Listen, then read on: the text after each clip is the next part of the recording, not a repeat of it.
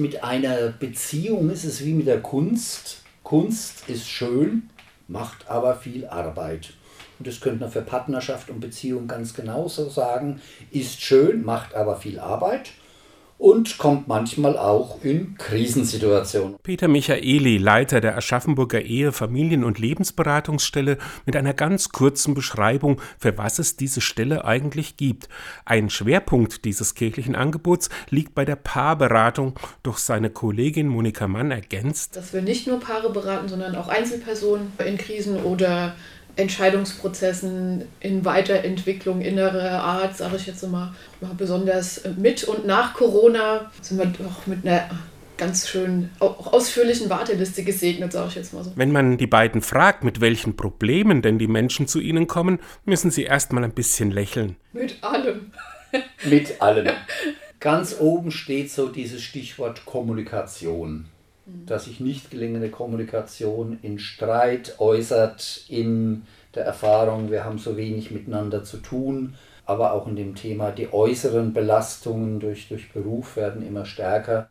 Michaeli stellt auch fest, dass die Erwartungen an die Paarbeziehung immer größer werden und man immer weniger bereit ist, Kompromisse zu schließen. Und Mann weist auf die besondere Situation von Paaren mit kleinen Kindern hin. Die sind natürlich in der sogenannten Rush-Hour des Lebens, ne, müssen irgendwie gleichzeitig Karriere machen, ein Haus bauen und dann ein drei-, ein fünfjähriges auch noch betreuen. Möglicherweise ohne großelterliche Unterstützung oder so ähm, die sind einfach am Limit. Und dann hatten die auch noch Corona zu, zu meistern, zu überstehen, sich selber nicht aus dem Auge zu verlieren und die Paarbeziehung nicht aus dem Auge zu verlieren. Das war einfach viel und ist auch weiterhin viel. Die wissen gar nicht, wie sollen die sich aus dem verrückten Alltag Paarzeit rausschneiden.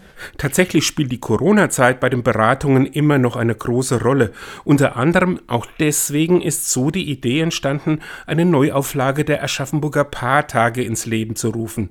Die hat es 2016 schon einmal gegeben. Jetzt soll wieder ein Bundesprogramm Paare zwischen Mai und Juli zu unterschiedlichsten Veranstaltungen einladen, bei denen es vor allem darum geht, nicht die Probleme Problemlagen zu beleuchten, sondern wie kommen die Paare wieder äh, quasi glücklich zusammen. Ne? Also was können die tun, um eine gute Paarzeit zu haben, ähm, quasi einen guten Auftakt nochmal in eine gemeinsame Zeit, um das vielleicht auch hinterher fortzuführen. Und so finden sich im Programm neben klassischen Vorträgen auch ein Tanzworkshop, Stadtführungen, ein Kochkurs, eine Alpaka-Tour oder ein Tag im Hochseilgarten. Michaeli erklärt am Beispiel Kommunikation, warum das mehr ist als nur nette Freizeitgestaltung. Äh, viele Paare meinen, Kommunikation, das heißt miteinander über schwierige Themen reden, Probleme zu lösen, Entscheidungen zu treffen. Das alles ist wichtig, aber das wird auf die, auf die Dauer furchtbar anstrengend. Und von daher äh, ist so unser Ansatz auch bei den Paartagen. Wir wollen sagen, wenn man entspannt miteinander lebt, wenn man schöne Zeiten miteinander verbringen kann, dann lassen sich anstehende Themen danach auch leichter angehen und lösen.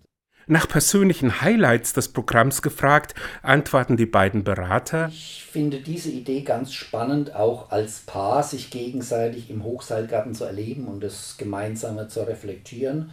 Also das ist so ein Programmpunkt, wo ich sage, ja, boah, da hätte ich auch selbst richtig Lust drauf. Wenn ich teilnehmen dürfte, würde ich natürlich die Wandertour mit den Alpakas machen. Am 17. Juni, die von unseren Kollegen von der EFS angeboten wird. Soviel ich weiß, sind da auch noch Plätze frei. Das ist immer sehr nett, zu zweit einen Alpaka zu führen.